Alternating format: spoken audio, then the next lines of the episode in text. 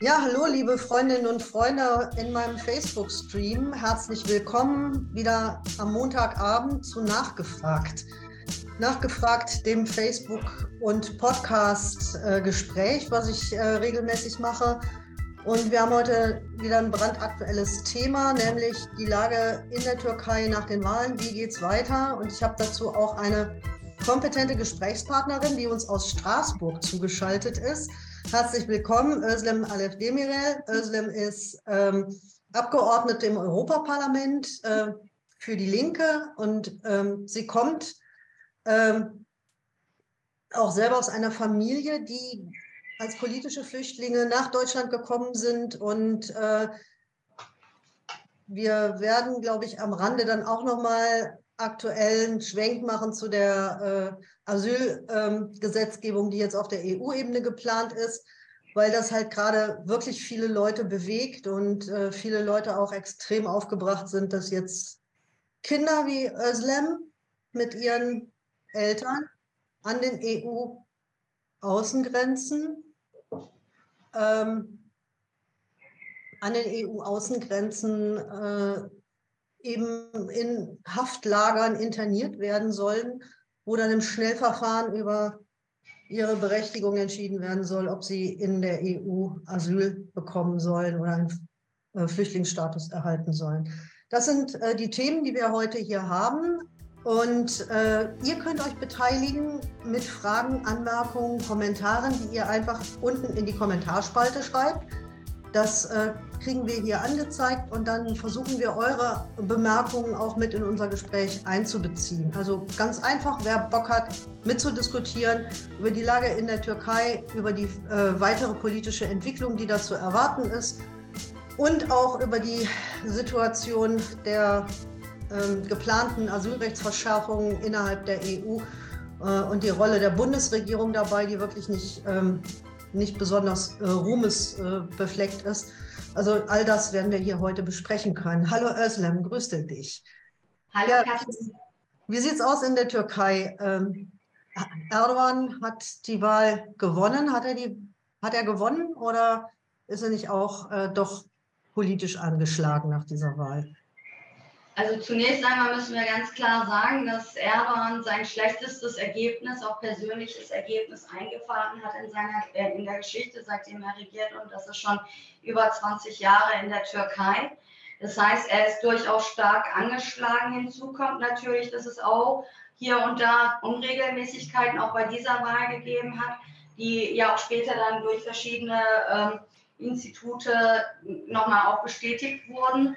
Äh, es gab aber vor allen Dingen, aber es war geringer als beispielsweise bei dem Referendum, so zumindest die wissenschaftlichen Analysen, wesentlich geringer als bei dem Referendum, wo es darum ging, dass die Türkei von einem parlamentarischen ähm, System hin zu einem Präsidialsystem, also der Einmannherrschaft, die Erdogan sich immer weiter ausgebaut hat seit seiner Regierungszeit, ähm, hingewechselt ist. Man muss insgesamt davon sprechen, dass die Wahlen natürlich nicht fair waren, unter fairen Bedingungen gelaufen sind. Er hat alle Möglichkeiten, die der Staatsapparat ihm geboten hat, für sich gebraucht. Er hat durchaus auch mit einer Diffamierungskampagne des Gegenkandidaten vor allen Dingen diesen Wahlkampf betrieben. Er hat alles dafür getan, dass das Thema, das die Türkei bestimmt, eben nicht die wirklichen sozialen Probleme sind, mit denen die Menschen in der Türkei konfrontiert sind. Wir reden hier über die Inflation. Die Inflation in der Türkei ist nicht zu vergleichen mit dem, was wir hier erleben, also im negativen Sinne.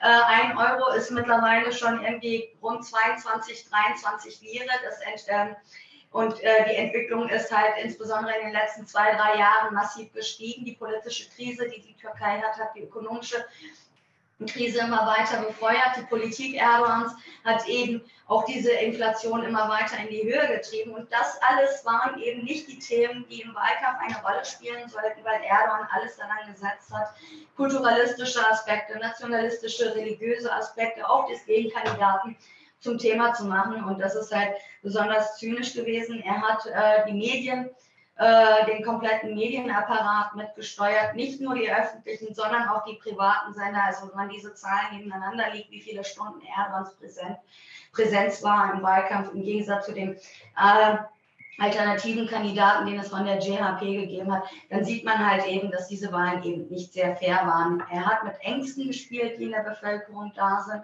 Er hat mit äh, kulturalistischen Aspekten gespielt und er hat diese Wahl trotzdem nur sehr, sehr knapp gewonnen, sehr, sehr knapp gewonnen, ähm, auch unter Bedingungen, dass es Unregelmäßigkeiten gegeben hat. Ähm, was kann man dazu sagen? Die Türkei ist im Moment eben in einer Entwicklung, äh, die nicht positiv ist und der hat direkt in der Wahlnacht auch angekündigt, dass er noch repressiver vorgehen wird, die Repression verschärfen wird gegenüber Andersdenkenden und Oppositionellen.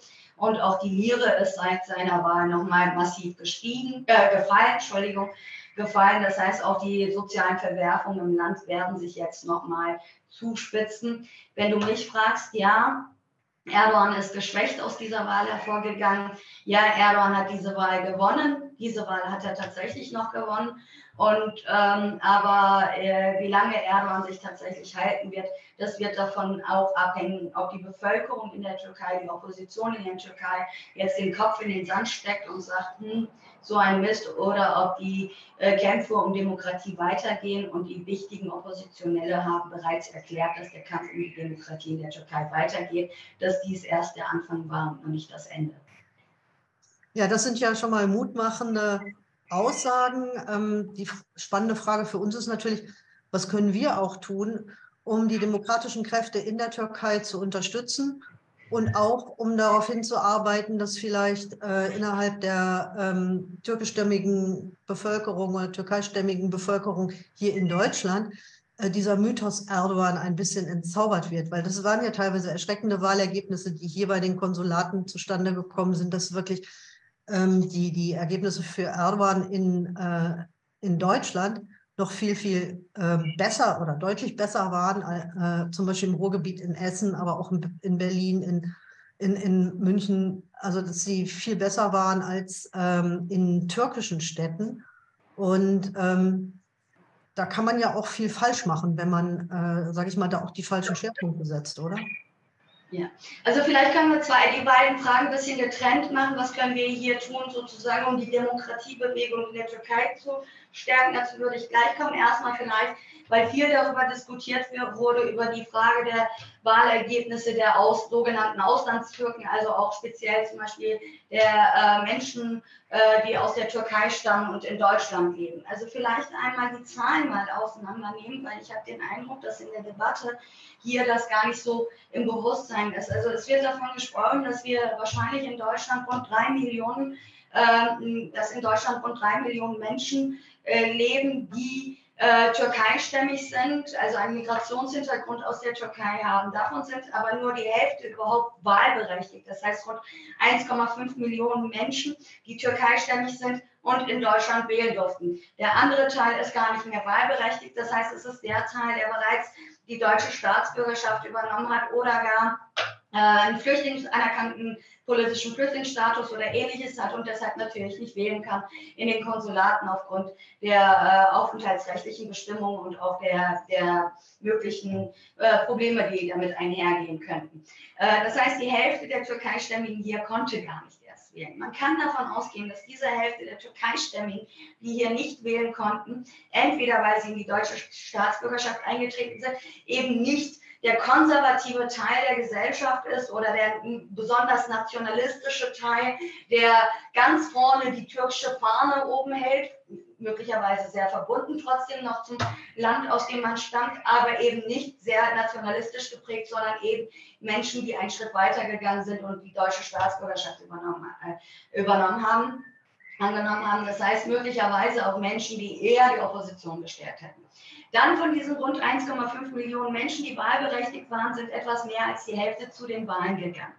Und von denen etwas, also etwas mehr als die Hälfte von denen hat Erdogan gewählt. Also diese Zahl, die dann am, im, am Ende rauskommt, ist natürlich eine ganz andere als jetzt irgendwie diese Erzählung und die ganzen Auslandstürken, die in Deutschland leben, sind alle irgendwie pro Erdogan und dann kommen noch so Sprüche dazu wie, und am besten schickt man die alle zurück, weil das kommt ja sogar aus linken Kreisen und ich möchte diese Sätze vehement zurückweisen wie, naja, hier genießen sie die Demokratie und wählen Autokraten. Man muss diese Menschen ähm, irgendwo verstehen. Ich, das heißt nicht, dass ich es richtig finde, warum sie das tun, aber man muss diese Menschen verstehen. Und man muss halt auch die Politik verstehen, die Erdogan gegenüber diesen Menschen spielt. Die Repressionen, die es in der Türkei gibt. Das sind Menschen, die kennen sie nicht aus ihrem Alltagsleben. Und es gibt halt sozusagen in den türkischen Medien, die auch durchaus in Deutschland eine große Rolle spielen, äh, eben nicht diese Berichte, nicht in der Breite der Medien, die Berichte darüber, was passiert, sondern eher die Staatspropaganda, die Erdogan selber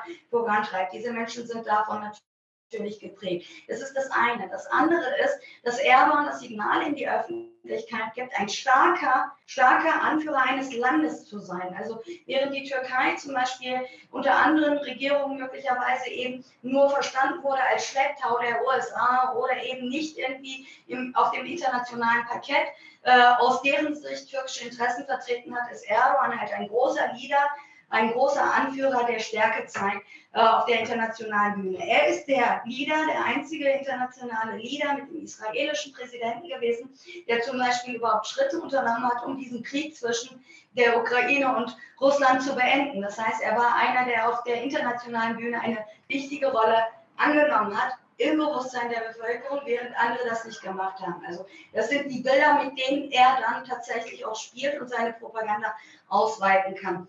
Und nicht zuletzt und auch nicht unwichtig ist natürlich auch der Rassismus. Und die Rassismuserfahrung, die die Menschen mit einem Migrationshintergrund aus der Türkei hier haben, insbesondere auch gläubige Menschen, die das haben, zum Beispiel auch den antimuslimischen Rassismus, den sie spüren, wo Erdogan halt sagt, ich stehe hinter euch, meine Landsleute. Ich, er war der erste Präsident der Türkei oder der erste Staatsoberhaupt der Türkei, der hierher gekommen ist. Er hat sich klar zu den NSU-Fällen geäußert. Also er hat damit eben eine andere Politik auch verfolgt, während früher die türkische Politik eher halt die Menschen aus, der, äh, aus dem Ausland als Devisenbringer, äh, sozusagen Geldbringer der ausländischen Währung ins Land betrachtet haben, hat er äh, so getan, als ob er sozusagen einer ist, der auch für die da ist. Und was nicht zu vergessen ist und was auch zu kritisieren ist, ist die Rolle zum Beispiel der Moscheen. Also wenn man in der Türkei gläubig ist, auch da verändert sich das nach und nach, wurde mir erzählt. Aber wenn man hier gläubig ist, geht man in eine Moschee. Und Moscheen hier sind eben nicht einfach die Moschee um die Ecke, wo du hingehst, sondern auch immer verbunden mit politischen Institutionen, die dahinter stecken und ganz besonders die DITIB-Moscheen, die auch staatlich gefördert in den vergangenen Jahren auch aus Deutschland stärker geworden sind und aufgebaut wurden. Und das benutzt er auch. Die DITIB ist sozusagen auch die staatliche Religionsbehörde, die es in der Türkei gibt. Und das heißt, das hat auch einen direkten Zusammenhang zur AKP, was er natürlich nutzen kann, die Religionsverbundenheit der Menschen. Und da werden sie auch organisiert. Und das ist auch ein reales Problem, was es gibt an dieser Stelle. Mhm. So viel vielleicht, um das Verständnis mal zu schärfen, wie man die Situation der Auslandstürken hier bewerten kann. Dann zur Frage, was können wir hier tun? Also was wir hier tun müssen, ist zweierlei. Also das ist vor allen Dingen auch, wenn wir uns angucken, dass die Bundesregierung Deutschlands, dass die äh, Europäische Kommission mit Erdogan immer am eigenen Interesse, am eigenen geopolitischen Interesse einen pragmatischen Kurs gepflegt hat und vor allen Dingen zum Beispiel auch an sowas wie dem Flüchtlingsdeal festhält, dass wir hier ganz deutlich als Bevölkerung ablehnen in Unterstützung einer Demokratiebewegung. Es geht auch nicht um die Partei X oder Y in der Türkei, sondern die Demokratiebewegung, dass eben keine dreckigen Deals mit der Türkei ausgebaut werden. Ich kann euch sagen, dass die Türkei zum Beispiel auch reich an Meeren, an Bergen, an Wind, an Sonne und so weiter und so fort. Das heißt, ein Land ist, was wunderbar für regenerative Energien sich äh, ereignet, dass die Türkei sich im Moment jetzt auch immer mehr als Partner und die EU, die Türkei auch als Partner für den Bereich der regenerativen Energieträger für sich sieht. Wie kann es sein, dass man auf der einen Seite von einer Werteunion spricht und auf der anderen Seite mit einer Regierung eben diese dreckigen Deals macht? Da müssen wir genauer hinschauen. Wir müssen da die Opposition konkret unterstützen, nicht verbal und konkret unterstützen. Heißt eben unsere Regierungen dazu bringen, diese Politik nicht weiter zu verfolgen. Die EU und die Bundesrepublik Deutschland verfolgen eine sehr pragmatische und auch zum Teil auch durchaus die USA äh, äh, innerhalb auch der NATO verfolgen eine sehr pragmatische Politik, was die Türkei angeht, aber ganz besonders die EU. Und die Türkei ist geopolitisch sehr, sehr wichtig. Sie ist sozusagen äh, regional das Verbindungsfenster zwischen Europa und Asien. Sie ist, äh, öffnet die Türe für den Nahen und Mittleren Osten und dafür will man halt immer die Türkei nah bei sich haben. Und man hört sie ja auch schon, wie interessiert man daran ist, mit Erdogan eine gute Partnerschaft jetzt auch in Zukunft zu pflegen, damit er eben die Flüchtlinge aus der EU raushält, damit er eben Schwedens NATO-Beitritt eben nicht weiter blockiert, damit er eben noch ein klarer Partner innerhalb der EU, also innerhalb der Interessen der Europäischen Union bleibt. Und das ist etwas, das müssen wir schärfer kritisieren. Ich glaube, wenn man das auch so macht, dass man die eigene Regierungspolitik kritisiert und nicht nur einfach erzählt, wie blöd Erdogan ist, wird man auch eben die Menschen hier, die ein bisschen Angst haben, die ein bisschen eher Nationalbewusstsein haben in Richtung Türkei, nicht, dass ich es habe, aber diese Menschen jetzt hier auch nicht abschrecken, sondern vielleicht auch für sich gewinnen und da irgendwie deutlich einen anderen Kurs fahren können. Mhm. Also ich habe auch mitgekriegt, dass ähm, viele demokratisch gesinnte, fortschrittlich denkende linke ähm, Menschen mit türkischem Pass auch große Probleme hatten bei der Stichwahl Kılıçdaroğlu ähm, zu wählen, weil er ja ganz kurz vor der Stichwahl auch nochmal so sehr martialische Sprüche gegen die äh, syrischen Geflüchteten in der Türkei war. Also die Syrer ge äh, gehen nach Hause, wenn ich gewinne, ja. Und ähm, damit halt ähm, ist klar, dass er versucht hat, damit ähm, Erdogan auch noch rechtere Wähler, also speziell aus dem MHP-Spektrum und, und also noch nationalistischere äh, Stimmen äh, äh, zu, zu fangen, hat damit aber, glaube ich, auch den einen oder anderen äh, verunsichert. Ähm, es gab bei der ersten Stichwahl noch einen dritten Kandidaten, Sinan mhm. Ogan hieß der. Und der ist ein also sehr nationalistischer und seine Hauptstimmen und sein, also da gab es auch ein Bündnis von einigen Parteien, die auch so den dritten Kandidaten aufgestellt haben. Der hatte rund 4, 5 Prozent der Stimmen geholt. Und der hat halt seinen Wahlkampf hauptsächlich damit gemacht, dass er gegen die syrischen Geflüchteten gehetzt hat und das sozusagen zum zentralen Wahlkampfthema gemacht hat. Und um die Stimmen zu kriegen, hat Kılıçdaroğlu dann die Rhetorik gegenüber den syrischen Geflüchteten nochmal verschärft, während er zum Beispiel im ersten Wahlgang noch irgendwie gesagt hat, er möchte beispielsweise mit der gewählten, seine, ich zitiere ihn, äh, wörtlich, quasi wörtlich mit der gewählten legitimen Regierung in Syrien nach einer Lösung für das Geflüchtetenproblem suchen möchte, weil die Türkei natürlich mit, diesem, äh, mit dieser Lage auch überfordert ist und auch die äh, Situation der Geflüchteten so dauerhaft nicht aufrechtgehalten werden kann.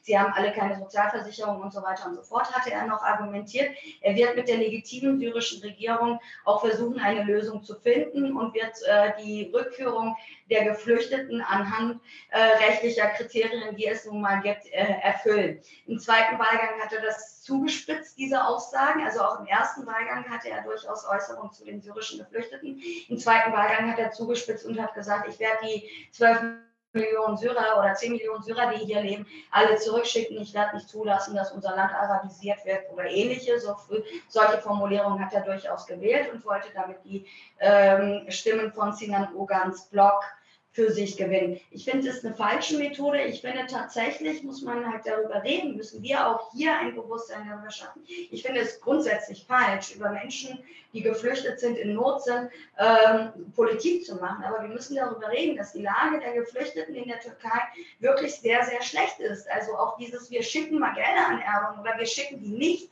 also wenn Erdogan zum Beispiel kritisiert und sagt, die EU hat noch nicht mal die Gelder geschickt, er will natürlich die Gelder für sich haben, für seinen Staatsapparat haben, das ist zu kritisieren. Aber die EU übernimmt hier auch keinerlei Verantwortung. Die meisten syrischen Geflüchteten leben eben nicht in guten Camps. Sie haben ganz schlechte Arbeitsbedingungen. Sie werden ausgebeutet. Also sie sind die am stärksten ausgebeutetste Gruppe. Die kriegen teilweise ihre Löhne nicht. Und was sie da alles erleben, es gibt schon Streiks, die teilweise von Gewerkschaften versucht werden, da zu organisieren um die Arbeiterschaft türkische und syrische zusammenzubringen.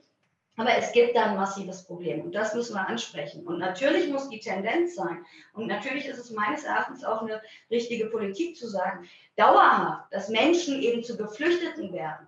Menschen, die dann da bleiben wollen, klar, keine Frage. Aber diese Menschen sind ja nicht aus ihrem Land geflohen, weil sie es wollten. Also was tut man eigentlich wirklich ernsthaft dafür, dass eben der Krieg in Syrien nicht immer weiter läuft sondern eben Syrien die Lage auch stabilisiert wird und wir eben nicht die Situation haben, dass die Menschen vor den Bomben, die da tagtäglich fallen, äh, weglaufen müssen. Und da muss man auch Verantwortung übernehmen. Also bei aller Kritik, die ich auch an seinen ersten Formulierungen hatte, im ersten Wahlgang, äh, war da aber noch ein bisschen eine andere Rhetorik drin als bei der zweiten, wo es halt wirklich nur hart drum ging. Ähm, das, aber ich muss auch sagen, die Europäische Union hat ja sehr verhalten re reagiert. Also als Kılıçdaroğlu im ersten Wahlgang gesagt hat, naja, dann werden wir versuchen, eine Lösung zu finden für die syrischen Geflüchteten, war es jetzt nicht so, dass es einen Beifall gegeben hat aus der EU, sondern es war eher so wie. Und wieso willst du da mit Assad verhandeln? Und wieso willst du da und was? Also da war man auch durchaus verhalten. Also war man nicht ebenso der treue Demokratieunterstützer, wie man sich immer gibt, sondern dachte dann an eigene Interessen eigene Interessen, die hier in keinster Weise zu unterstützen sind. Ja, gut. Wobei man natürlich diese, diese, raushält. Wobei man natürlich diese Frage, wie legitim die syrische Regierung ist nach so vielen Jahren Krieg und äh, keinem demokratischen Prozess und die ganze Opposition irgendwie äh, im Knast oder im Brauchen Sie nicht davon überzeugen. Drüber, man, also, noch mal lange drüber reden, aber natürlich, natürlich ist auch die Situation für die, ähm, für die Menschen ähm, in der Türkei äh, also für die, für die geflüchteten Syrerinnen und Syrer in der Türkei, im Libanon und in vielen Nachbarländern, die ja viel, viel mehr Geflüchtete aufgenommen haben als wir, äh, desaströs. Und äh, wenn man sich überlegt, dass jemand, der vielleicht mit seiner Familie mit zehn Jahren äh, 2015 geflohen ist aus Syrien, äh, die sind jetzt erwachsen und das sind irgendwie äh, Jugendliche, denen man die ganze Kindheit geklaut hat, weil sie halt häufig aus ihren aus ihrem Bildungsgang gerissen wurden, aus der Schule gerissen wurden. Eine normale Kindheit, die man allen wünscht mit Spielen und, und, und Freunden und Sport und Kultur nicht haben konnten, stattdessen beispielsweise in den Haselnusshainen äh, in der Türkei ähm, äh, Nüsse aufklauben mussten, um die Familie mit zu ernähren, um äh, dann irgendwie, äh, damit wir hier billiges Nutella haben. Also das ist, äh, muss man schon auch wirklich ähm, äh, das muss man wirklich mit berücksichtigen und ähm, da eine Perspektive für, für die Menschen zu entwickeln, wäre, glaube ich, sehr, sehr, sehr, sehr wichtig und würde auch die, ähm, ähm, diesen Rassismus in der, in, der Türkei ent, entgegenwirken. Das, ähm, das ist schon klar. Wobei Rassismus, äh, für den Rassismus sind ja nie die schuld, die aus Not und Elend und, und, und, und Todesangst ihre Heimat verlassen mussten. Am Rassismus sind immer die schuld, die ähm, sie benutzen, um, um damit Stimmungen in der Bevölkerung zu schüren. Das, wer kennt das besser als äh, jemand wie du, äh, die wahrscheinlich auch ihre eigenen Rassismuserfahrungen hier in Deutschland machen musste und äh, regelmäßig Leute trifft, denen das ähnlich geht. Also ähm, ja, das ist, ähm, das ist nochmal ein wichtiger, wichtiger Punkt. Ich würde noch mal gerne auf diese, auf diese NATO-Erpressungsgeschichte zurückkommen. Äh, ich würde jetzt gar nicht darüber reden, äh, wie wir das jetzt finden, dass die Schweden unbedingt in die NATO wollen. Aber der Preis dafür, den Erdogan verlangt, der ist doch auch ziemlich hoch, oder? Naja, also was Erdogan natürlich sagte, Erdogan hatte ja in erster Instanz gesagt, es geht um die Unterstützung der Kurden von diesen Regierungen. Da haben die Regierungen ja ziemlich schnell irgendwie Signale Richtung Erdogan gegeben, okay, dann kriegst du die auf den Präsentierteller gegeben. Also da waren diese Regierungen ja sehr pragmatisch. Also es ist jetzt nicht so, dass sie sich hinter dem Schutz der Kurdinnen und Kurden darstellen, sondern das schon preisgegeben haben. Erdogan möchte aber vor allen Dingen auch weitere Waffensysteme aus den USA zugesichert bekommen, die die Erdogan bisher nicht bekommen hat. Also das ist ja der Grund. Er hat am Anfang gesagt, das sind Terrorunterstützerstaaten, also ich zitiere, ne? also legt mir nicht auch eben die wie ich zitiert habe, mir das, das sind nicht meine Worte, sondern deren Worte. Das sind Terrorunterstützerstaaten und deshalb geht das nicht. Und dann müssen diese Staaten aufhören, den Terrorismus weiter zu unterstützen.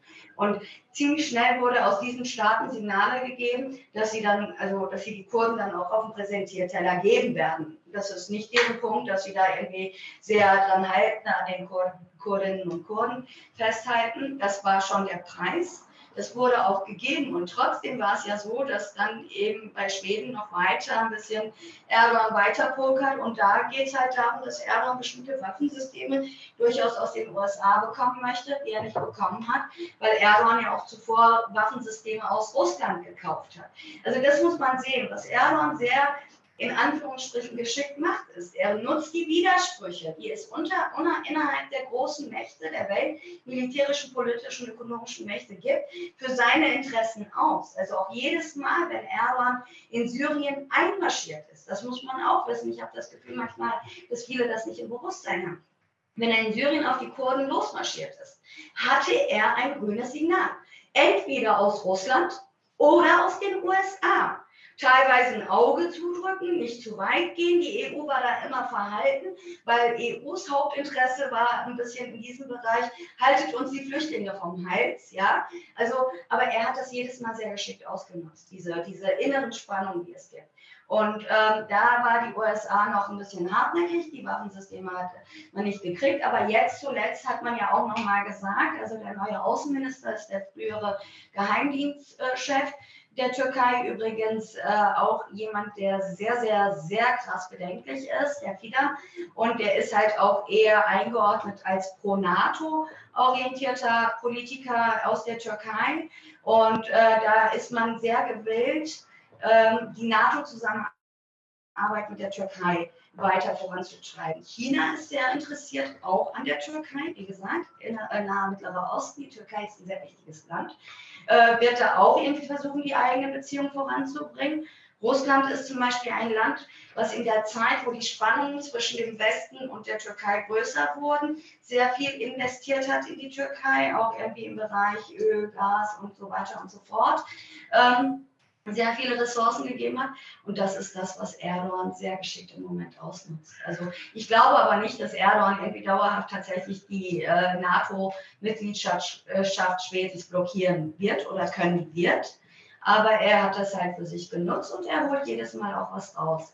Ich meine, auch im Ukraine-Krieg war es ja nicht anders. Also auf der einen Seite hat man verhandelt, vermittelt, gesagt, wir wollen diesen Krieg beenden. Auf der anderen Seite hat man selber Drohnen äh, in die Ukraine geschickt, Bayraktar-Drohnen ganz zu Beginn und vor dem Krieg, äh, ganz am Beginn äh, des Beginn des Krieges und vor dem Krieg. Gleichzeitig hat man mit Russland Waffensysteme eingekauft und verkauft. Also das ist halt vielschichtig, die Politik, die Erdogan macht. Ja, Krieg, Krieg ist halt immer... Es wird nicht reichen. Krieg ist halt immer ein großes, großes Geschäft. Weil die soziale Krise in der Türkei einfach massiv ist, also die ökonomische. Wir haben, wir haben die erste Frage im Chat. Und zwar, ähm, Tatjana schreibt, dürfen denn die Flüchtlinge nicht hier bleiben? Ich bin dafür, dass sie hier bleiben dürfen. So, da haben wir jetzt, ähm, sind wir jetzt dann mal aus, aus der Türkei in Deutschland. Ja, also ich bin auch sehr dafür, dass Geflüchtete hier bleiben dürfen. Ich bin sehr dafür, dass, das, äh, dass die Genfer Flüchtlingskonvention eingehalten wird. Ich bin sehr dafür, dass das Asylrecht aufgehalten wird. Aber es ist halt nicht die Politik der Europäischen Union. Also die Türkei ist ja äh, ganz besonders, Frau Merkel hat ja diesen Flüchtlingsdeal mit der Türkei ausgehandelt. Da ging es tatsächlich darum, dass die Türkei die Geflüchteten in der Türkei hält. Erdogan hat das immer wieder benutzt äh, hat manchmal ja auch die Grenzen geöffnet und dann wieder nochmal verhandelt mit äh, der EU darüber, was jetzt noch weiter in die Türkei fließen soll. Ähm, das ist aber leider die Politik der Europäischen Union und deshalb sage ich ja, wir müssen halt drauf gucken, dass es, äh, wir müssen über diesen Flüchtlingsdeal mit der Türkei reden. Äh, nicht nur, weil es eine krasse Stimmung gibt, in der Türkei, was die Geflüchteten angeht. Nicht nur, äh, weil Erdogan irgendwie auch mit diesem Thema Wahlkampf betrieben hat oder Plus-Stadoro das gemacht hat, sondern weil die EU ihrer eigenen Verantwortung hier nicht gerecht wird. Die Wahrheit ist aber, es werden ja weitere Deals ausgebaut. Also erst gestern wurde ja dann mit Tunesien noch weiter verhandelt, also einen ähnlichen Deal in dem Bereich zu machen. Mit Libyen wird verhandelt.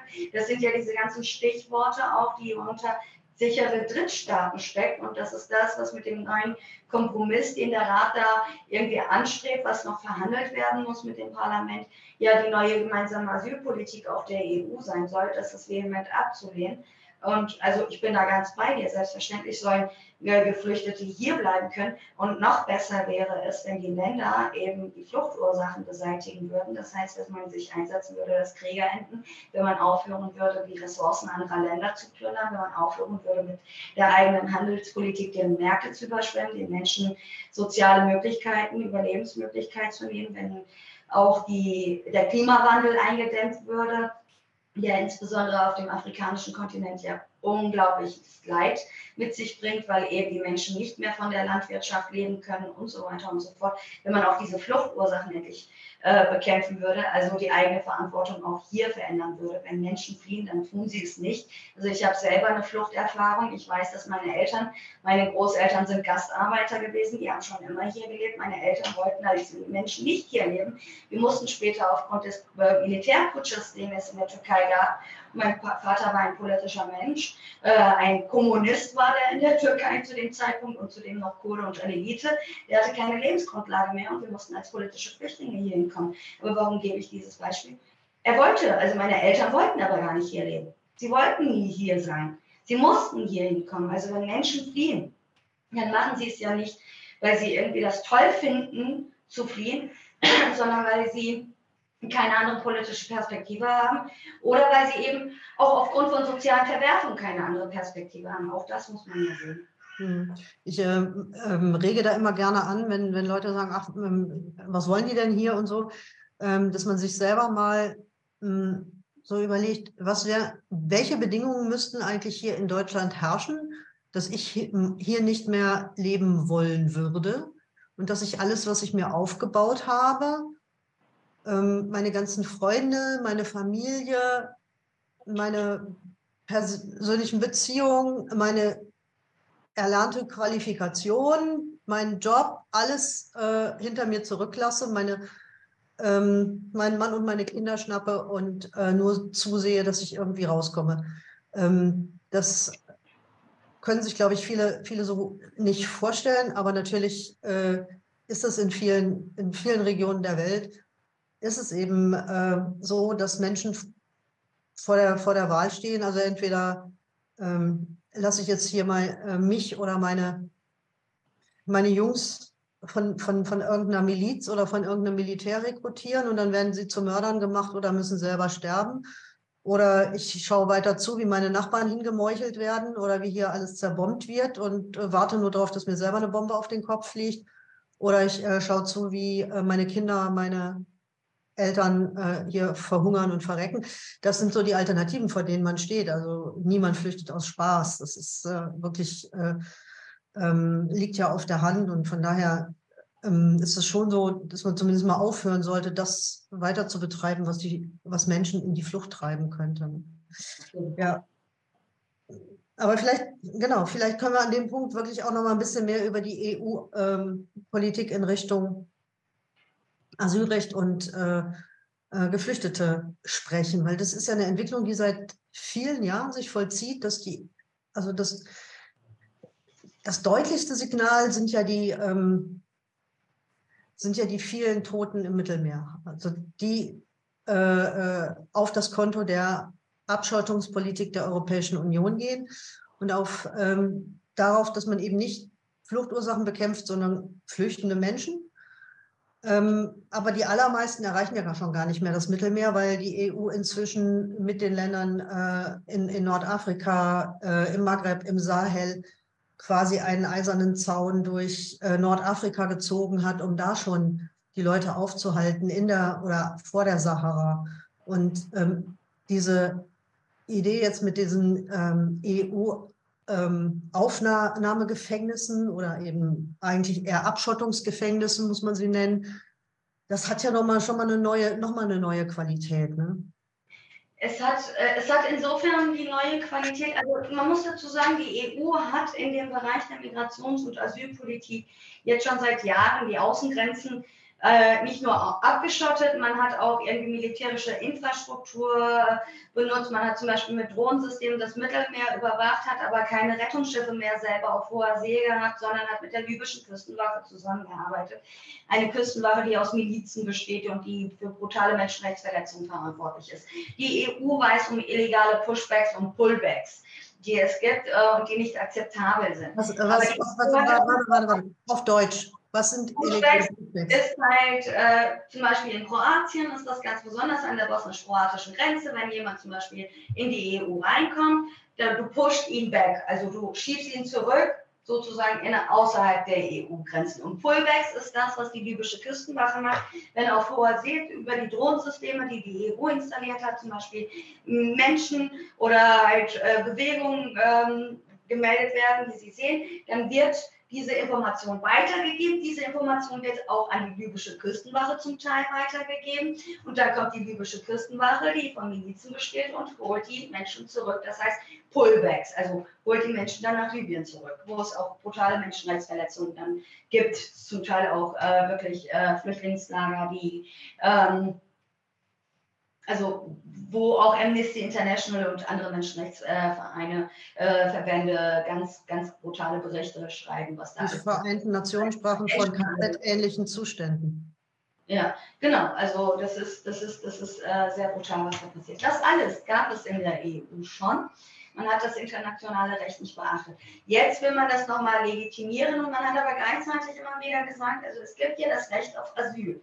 Bisher ist es so, dass Menschen das Recht haben, wenn sie über eine Grenze kommen, müssen sie einen Antrag, also sie können dann direkt sagen, ich möchte einen Asylantrag stellen und dann kriegen sie ein Asylverfahren. Dieses Recht wurde ausgehebelt bisher mit illegalen Methoden, die aber immer geduldet wurden und die eigentlich jeder kennt und weiß und auch die EU weiß um diese, dass diese stattfinden. Jetzt ist es so, dass man eben dieses Prüfen auf einen Asylantrag überhaupt nicht mehr wirklich realistisch gestalten möchte. Man kann als Kriegsflüchtling zum Beispiel Asyl bekommen, also einen Aufenthaltsstatus bekommen. Man kann als politischer Flüchtling einen Aufenthaltsstatus bekommen und so weiter und so fort. Und dieses Schnellverfahren heißt eben, dass das individuelle Recht, einen Asylantrag stellen zu können, eigentlich nicht mehr so gegeben ist, sondern im Schnellverfahren wird entschieden. Also sagen wir mal, du kommst eher aus dem Libanon, dann ist wirst du eher eingestuft und nach zwei Wochen möglicherweise sofort wieder zurückgeschickt, weil im Libanon wird es ja nicht. Aber das heißt doch nicht, dass du nicht wirklich ein Asylgrund hättest oder so. Also und das ist das, was gerade irgendwie äh, tatsächlich gemacht werden soll. Und es ist halt wirklich so, dass das internationale Recht hier in Frage gestellt ist. Und jeder, der glaubt, dass irgendwie hier wirklich ähm, das nur die betrifft, also wenn das Recht, das erkämpfte Menschenrecht, was wir heute haben, wirklich in Frage gestellt wird, heißt es, dass auch weitere Menschenrechte in Zukunft in Frage gestellt werden können. Also auch das muss man wissen. Also dieser Satz, weil der Umgang einer Gesellschaft mit den schwächsten Teilen der Gesellschaft sagt was sehr viel über diese Gesellschaft aus, ist, glaube ich, sehr, sehr wichtig. Und das kann sich halt später auch dazu drehen, dass halt auch andere Menschen davon betroffen werden, andere internationale und hart erkämpfte Menschenrechte in Frage gestellt werden. Das ist, glaube ich, ganz, ganz wichtig an dieser Stelle, das zu sagen. Die Haftlager, die, die Bedingungen, dass die Menschen gar nicht hierher kommen können, dass eben nicht äh, die Asylanträge anständig geprüft werden, das ist alles inakzeptabel und es ist keine Lösung. Man argumentiert damit, dass man kein Moria mehr schaffen möchte, dass man halt solche Lager wie Moria nicht mehr in Europa haben möchte. Aber was macht man denn real? Man schafft diese Lager an den Außengrenzen der EU. Also das ist doch äh, ne, weit weg aus den Augen, aus den Sinnen, als ob es diese Probleme dann nicht mehr gäbe. Diese Probleme gibt es ja dann trotzdem weiter. Und eigentlich ist das Problem an Moria ja, dass zum Beispiel Staaten wie Griechenland und äh, die Staaten an den Außengrenzen der EU lange Zeit ja auch allein und im Stich gelassen wurden mit diesem Problem. Also man könnte doch diese Menschen, die in diesen Lagern sind, sehr gut unter den ganzen EU-Mitgliedstaaten aufteilen. Man macht das aber nicht. Und auch Deutschland übernimmt die Verantwortung hier in dem Bereich nicht, weil Deutschland ist halt in der Mitte und besonders zynisch wird es dann, wenn Herr Scholz sich irgendwie auf den Kirchentag hinstellt und sagt, naja, manchmal hat man ja das Gefühl, als ob Deutschland am Mittelmeer läge, so viel wie wir Menschen aufnehmen. Also es ist sehr, sehr zynisch, was da irgendwie gerade vonstatten geht. Und das muss man tatsächlich an dieser Stelle auch scharf kritisieren und zurückweisen und ein Bewusstsein dafür schaffen. Ja, wir wollen nicht Lager wie Moria, aber die Antwort darauf kann ja nicht sein, das bestehende Asylrecht in Frage zu stellen sondern da muss man Lösungen finden, da muss man solidarisch die äh, Unterbringung der Menschen organisieren, da muss man eben auch Geld in die Hand nehmen, damit eben rassistische Gruppen wie die AfD oder so in Deutschland dann nicht Menschen gegeneinander ausspielen können, wenn es um das Thema Wohnungsnot und ähnliches geht. Und man muss halt Menschen von der ersten Stunde an integrieren, damit eben Menschen hier ankommen können und sich ein neues Leben auch aufbauen können und eben nicht Ghettos schaffen. Ja, Genau. Ähm, mich würde noch mal interessieren, dieser, also welche Rolle hat eigentlich die Bundesregierung, welche Rolle haben äh, Nancy Faeser und Annalena Baerbock eigentlich bei diesen Plänen der EU gespielt? Äh, also ich erinnere mich noch, ich erinnere mich noch, wie äh, die Grünen im Bundestagswahlkampf rumgelaufen sind mit kein Mensch ist illegal und äh, ähm, Asylrecht ist Menschenrecht und äh, lauter solche Slogans. Und jetzt tun Sie was in der Regierung? Also vielleicht nur ein Satz vorweg, weil ich das Gefühl habe, dass das auch teilweise in den Medien äh, irgendwie, also es gibt einen Beschluss des Rates im Moment, es gibt einen Parlamentsbeschluss, also viele wissen ja auch dann manchmal nicht, wie die EU-Institutionen funktionieren. Und jetzt gibt es Verhandlungen zwischen Parlamentsbeschluss und Ratsbeschluss. Und dann muss sozusagen am Ende dieses Verhandlungsprozesses wird es dann endgültig einen Beschluss darüber geben, wie das gemeinsame europäische Asylsystem aussehen wird. Also es ist noch nicht abgeschlossen. Aber innerhalb des Rates haben, hat die Bundesregierung äh, der, der Bundesrepublik Deutschland diesen Kompromiss mitgetragen und Annalena Baerbock ähm, sagte ja ein bisschen, argumentierte irgendwie gestern oder vorgestern auch ein bisschen so in diese Richtung, ja, aber für den Erhalt der Europäischen Union, wir haben Bauchschmerzen dabei, müssen wir es ja machen und besser, wenn es keine, gar nicht diese Lager gibt und so weiter und so fort. Also die äh, argumentieren da auch teilweise mit Haltbarheiten und behaupten, dass es notwendig ist, dass man diesen Asylkompromiss mitträgt, um die EU zusammenzuhalten. Also muss man wirklich fragen. Also ist jetzt der EU-Zusammenhalt mittlerweile nur noch über die Aushebelung von elementaren Menschenrechten möglich? Ist die erste Frage, die man auch Frau Baerbock an dieser Stelle stellen müsste. Und das Zweite ist ja tatsächlich, ähm, ich meine, welche Verantwortung hat denn die Bundesregierung und die Bundesrepublik Deutschland in den vergangenen Jahren auch gespielt, wirklich, damit mehr Menschen aus Moria, aus den Lagern, aus den Ländern wie Italien oder so auch in die Bundesrepublik Deutschland einreisen können? Es gab Zahlen, die zugesagt wurden, immer wieder, zum Beispiel wenn es um Moria geht. Und äh, diese Zahlen waren ohnehin mickrig. Aber selbst diese diese Zahlen wurden ja nicht eingehalten. Also jetzt, äh, ich habe absolut keine Sympathie für diese konservative Regierung in Griechenland oder die gar rechtsfaschistische, zum Teil rechtsfaschistische Regierung, die sich in Italien gebildet hat, habe ich absolut keine Sympathie. Aber was hat die Bundesrepublik Deutschland, was haben die reichen Länder der EU, die in der Mitte sind, die eben nicht an den Außengrenzen sind, denn überhaupt für eine Verantwortung in den vergangenen Jahren übernommen, damit eben diese Länder nicht nur alleingelassen und im Stich gelassen sind mit äh, der Situation, dass immer mehr Menschen kommen. Man hat halt mit diesem Dublin-System ein System geschaffen, wo die Länder, die in der Mitte sind, nicht in der Verantwortung mehr sind, diese zu nehmen. Sie können sich freiwillig melden, Mensch, weitere Menschen aufzunehmen. Und viele Menschen, die kommen, kommen übrigens nicht irgendwie mit dem Ziel, in Griechenland zu bleiben, sondern sie wollen eigentlich auch in diese Länder wie Deutschland, Belgien, äh, Schweden oder wie auch immer, äh, welche Länder das sind. Und da kommen sie meistens gar nicht erst hin. Also wer wirklich was anderes schaffen möchte, innerhalb der EU als System, wenn Frau Baerbock das wirklich wollte, dann könnte sie ja sagen, dass die Länder beispielsweise auch entsprechend ihrer Stärke, ihrer ökonomischen Stärke und so weiter und so fort mehr in Verantwortung gehen. Ähm, also ich finde es manchmal zynisch, bei aller Kritik, die ich habe an der PIS-Partei in Polen, bei aller Kritik, die ich habe an Herrn Orban in Ungarn, die natürlich eine rassistische Politik und auch eine ganz vehemente, absurde Flüchtlingspolitik verfolgen ähm, den Ball einfach nur dahin zu schieben und zu sagen, ja, aber eine andere Möglichkeit hatten wir nicht. Und besser ein, Asyl, äh, ein gemeinsames Asylsystem als gar kein System, ist halt besonders zynisch, weil das, was du schaffst, ist die de facto Abschaffung des Rechts, des individuellen Rechts auf Asyl. Und das ist das eigentliche Problem. Und die Bundesregierung trägt das alles mit. Und sie trägt das auch mit, weil sie weiß, dass die zum Beispiel kriegerische Zeit, in der wir uns befinden, weil sie weiß, dass zum Beispiel der Klimawandel, weil sie weiß, dass die Schere zwischen Arm und Reich, die in den Mitgliedstaaten steigt, aber auch zwischen dem globalen Süden und den Industriestaaten steigt, ja immer mehr Geflüchtete produzieren wird. Aber was tut sie dann an dieser Stelle? Müsste man ja auch fragen. Also was tut sie für die globale Gerechtigkeit? Was tut sie dafür, dass Kriege enden? Was tut sie dafür, außer Waffen in alle Welt zu verkaufen? Ich meine, Frau Baerbock hat uns auch argumentiert, dass wir jetzt an Saudi-Arabien Waffen verkaufen müssen, damit die Lisa für ihre Kinder hier in Deutschland mehr Geld in ihrem Ministerium hat. Also wie zynisch ja. kann man Also das ist wirklich zynisch. Tatjana hat sich nochmal gemeldet. Ähm, es ist ja so, so, dass äh, Menschen nur in die EU oder nach Deutschland flüchten können, wenn sie aus einem nicht sicheren Land stammen. Ähm, ich bin der Meinung, dass die Gesetze so geändert werden müssen, dass Flüchtlinge auch das Recht auf Asyl bekommen, wenn sie wegen ihrer sexuellen Orientierung oder ihrer re regimekritischen Meinung flüchten.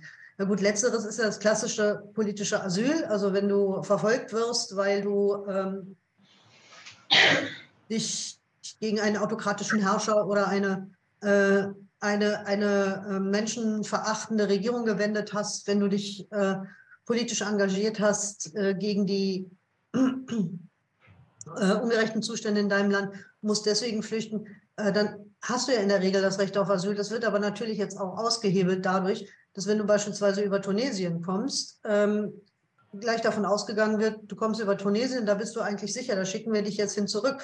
Und ähm, dass ähm, Menschen, die wegen ihrer sexuellen Orientierung verfolgt werden, äh, unbedingt ähm, Asyl bekommen müssen in der EU und in Deutschland.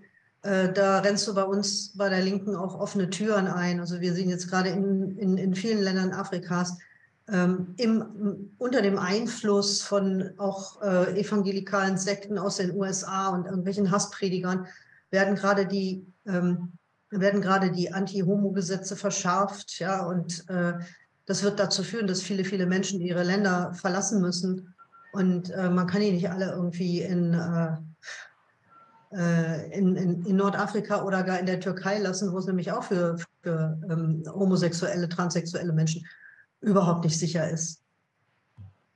Also das Recht auf Asyl, zum Beispiel auf politisches Asyl, du musst halt direkt unmittelbar selber verfolgt gewesen sein. Es muss zum Beispiel eine Haftstrafe auf dich, dass du man halt auch so nachweisbar sagen kannst, wenn ich irgendwie Beispiel aus der, in der Türkei lebe, dann droht mir diese Haftstrafe. Dann kriegst du halt wirklich dieses politische Asyl.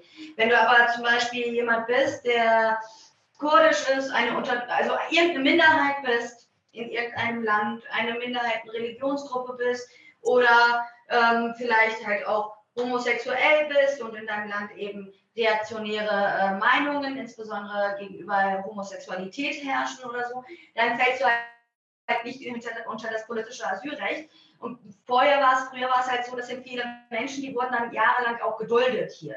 Also es ist de facto so, dass du dann eine Minderheitengruppe bist, du bist nicht aber unmittelbar zum Beispiel davon betroffen, dass du ins Gefängnis kommst, weil du gegen das Regime als Linke oder wie auch immer gekämpft hast aber du stehst unter permanenter Gefahr. Dann warst du lange Zeit hier auch ein geduldeter Mensch und das ist das, was ja auch hier teilweise dann miteinander gegeneinander ein bisschen gestellt wird, nach dem Motto, das ist dann ein Flüchtling zweiter Klasse, das ist ein Flüchtling erster Klasse und was wollen wir? Also äh, da ist natürlich klar, dass auch Menschen, die eben warum auch immer unter Gefahren in ihrem Land leben, auch das Recht haben müssen und den Anspruch haben, äh, geschützt leben zu können.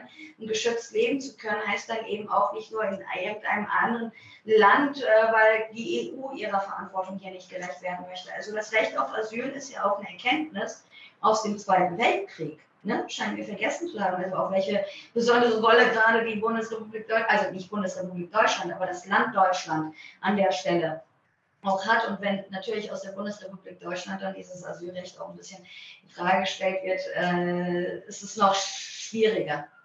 Ja, also wirklich ein Haufen, ein Haufen äh, deutsche Oppositionelle, ähm, ähm, Kommunistinnen, Sozialdemokraten, Jüdinnen und Juden äh, konnten äh, den Naziterror nur überleben, weil sie irgendwo in, anders in der Welt Aufnahme gefunden haben. Und äh, das war sozusagen ja eigentlich unser das Anliegen der Väter und Mütter des Grundgesetzes, der vielen Väter und wenigen Mütter des Grundgesetzes, dafür zu sorgen, dass man da jetzt der Welt mal was zurückgibt. Ne? Und jetzt äh, scheint also offensichtlich äh, die Schuld abgetragen zu sein oder so. Anders kann ich mir das nicht erklären, ähm, wie wir jetzt zu diesem repressiven ähm, Abschottungsrecht kommen. Aber was ich noch fragen wollte, was können wir denn noch tun, um es zu verhindern? Also im Bundestag, wir und du äh, eben im Europaparlament mit den anderen Parlamentariern zusammen. Das muss ja auch durchs Parlament. Ne?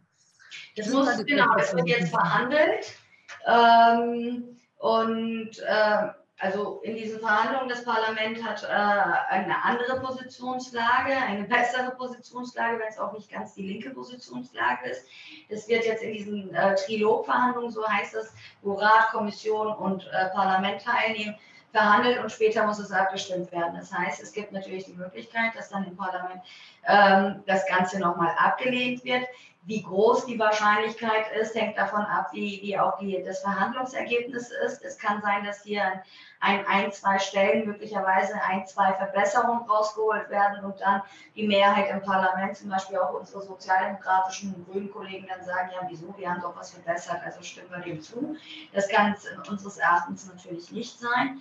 Ähm, das heißt, es gibt hier noch Abstimmungen und dann braucht es natürlich auch den Protest dagegen. Also es braucht äh, Menschen, die ganz deutlich machen, dass dies eben nicht die Lösung ist, die wir finden, die wir sehen äh, anhand der Probleme, die wir haben und dass eben ein Angriff auf elementare Grund- und Menschenrechte von uns nicht getragen werden kann.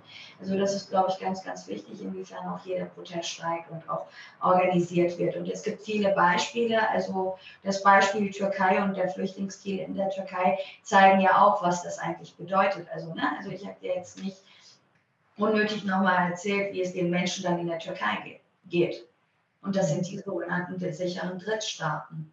Also das kann ja auch nicht sein, dass man uns sagt, ja, aber die sind doch in Schutz, also äh, brauchen sie nicht hierher kommen und genauso organisieren wir es. Im Bundestag musst du mir das genauer sagen, Katrin, wie das ist, äh, wann ihr das abstimmt. Bei uns, wann das endgültig abgestimmt wird, wird natürlich davon abhängen, wann die Verhandlungen beendet sind. Mein Eindruck ist, sie wollen das noch gerne in dieser Legislatur definitiv durchpeitschen. Die letzte Parlamentssitzung müsste irgendwann Ende März nächsten Jahres sein. Danach fängt ja mehr oder weniger der Wahlkampf an. Die Europawahlen stehen vor der Tür. Ähm, und das Ziel wird sein, das dann irgendwie vorher zu verabschieden. Wann es aber endgültig dann im Europaparlament verabschiedet würde, hängt davon ab, wie die Verhandlungen verlaufen die haben noch nicht begonnen. Das heißt aber jetzt auch für alle, die uns zuschauen und sich überlegen, sie würden gerne was tun und ein bisschen mithelfen. Gibt 99 Europaabgeordnete aus Deutschland. So. Und ähm, quasi in jeder Ecke des Landes findet man einen oder eine, die sich zuständig fühlen und äh, die man auch anschreiben und die man besuchen kann und wo man in die Sprechstunde gehen kann, wenn sie dann eine machen. Ähm, und die ja auch so langsam sich wieder für, die, für den Wahlkampf aufstellen und deswegen auch mehr unterwegs sind in, in ihren äh, äh, Kreisen und in ihren Bundesländern.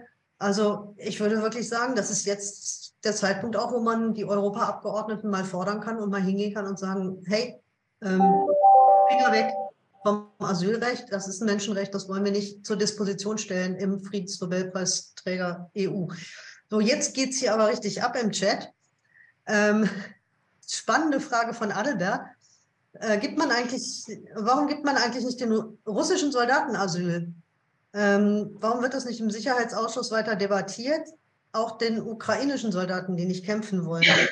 Das wurde schon im Sicherheitsausschuss letztes Jahr diskutiert. Warum verfolgt man diese Linie nicht, dass man desertierende Soldaten in Deutschland aufnimmt mit Asylrecht? Ähm, kann ich aus Bundestagsperspektive nur dazu sagen, äh, dass es unwahrscheinlich äh, äh, schwierig ist für russische Deserteure und Kriegsgegner auch nur ein humanitäres Visum für Deutschland zu bekommen. Also da musst du schon irgendwie mit drei Bundestagsabgeordneten, mit Adlerbriefkopf persönlich an Annalena Baerbock schreiben oder an die Menschenrechtsbeauftragte oder sonst was, damit sich da irgendwas bewegt.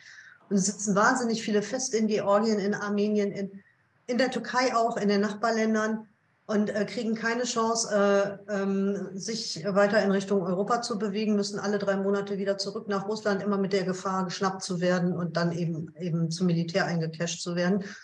Ähm, und ähm, jetzt hat äh, äh die russische Regierung ja auch dieses ähm, System der Erfassung per E-Mail eingeführt. Das heißt also, du kriegst einfach irgendwann eine E-Mail. Bislang musste man ja die Einberufung noch persönlich übergeben äh, kriegen. Das ist jetzt vorbei. Das heißt, sie kriegen irgendwann eine E-Mail und ab dem Moment sind sie dann fahnenflüchtig und, und ihnen droht auch Strafverfolgung, wenn nicht Schlimmeres. Ja, warum macht man das nicht? Das ist eine sehr, sehr gute Frage.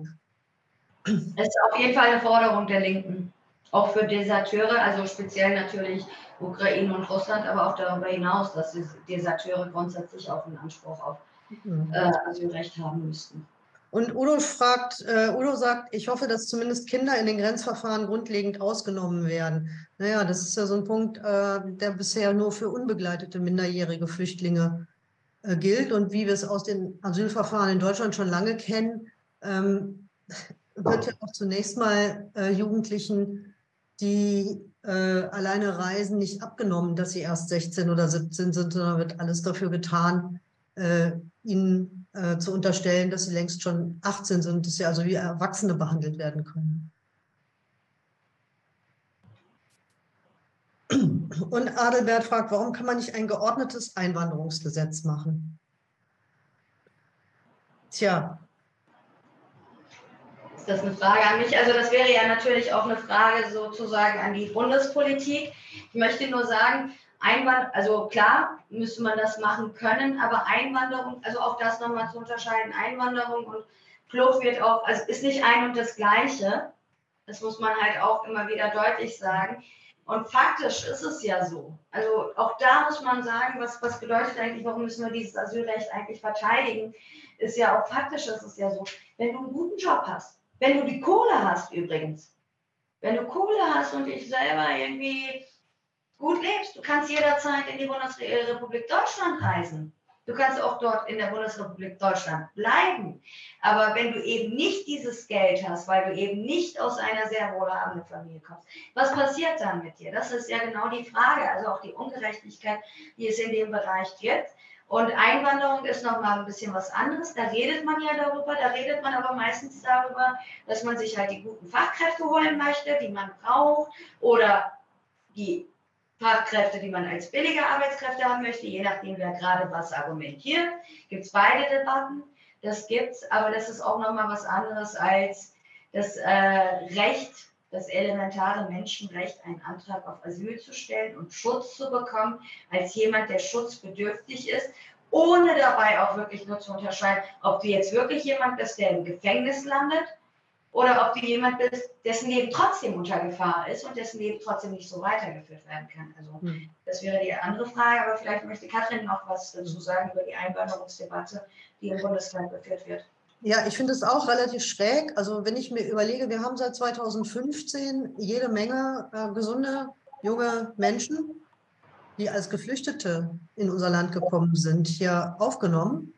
Und viele von denen dürfen immer noch nicht äh, regulärer Arbeit nachgehen, sind weiterhin nur geduldet, also immer für drei Monate, kriegen keine Arbeitserlaubnis, ähm, kriegen ihre Qualifikationen nicht anerkannt. Also wir haben, wir haben riesigen Antragsstau in den, in den Bauämtern. Ja, also auch das ist, ist, ist ein Problem. Also das wird äh, Wohnungsbau nicht genehmigt kriegen, dass wir ähm, Ausbau von erneuerbaren Energien lange Wartezeiten haben, bis die Ämter das genehmigen können, weil zum Beispiel Architektinnen und Architekten fehlen.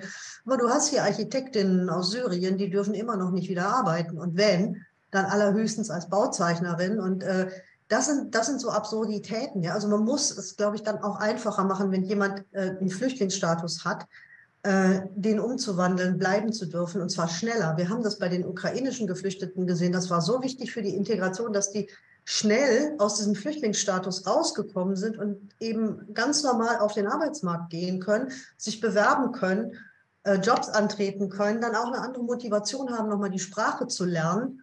Äh, das war so, so, so wichtig, dass sie sofort, die Kinder sofort das Angebot gekriegt haben, in die Kitas und in die Schulen zu kommen mit allen Problemen, mit denen das verhaftet ist. Aber das ist für, für, für eine Integration total wichtig. Und bei Geflüchteten aus anderen Ländern, die werden erstmal in zentralen Unterbringungseinrichtungen eingesperrt. Ja?